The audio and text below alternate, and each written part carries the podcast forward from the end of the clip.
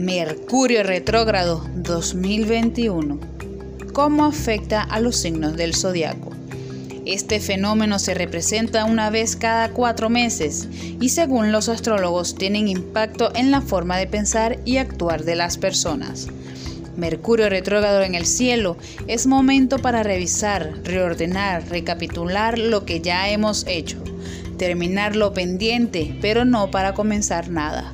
Habrá que cuidarse muy especialmente de no tomar decisiones apresuradas en este periodo, porque sus consecuencias pueden ser pocos felices. En esta ocasión, Mercurio retrógrado entra en el grado 26 de Acuario hasta el grado 11 del mismo signo, por eso, aquellas personas más afectadas por su retrogradación serán aquellas que tengan puntos sensibles en esos grados de los signos fijos. Acuario, Leo, Escorpio y Tauro, y la más beneficiada aquellas que tengan puntos sensibles en esos grados de los signos de aire, Géminis y Libra, así como Sagitario y Aries, aunque estos últimos en menor medida.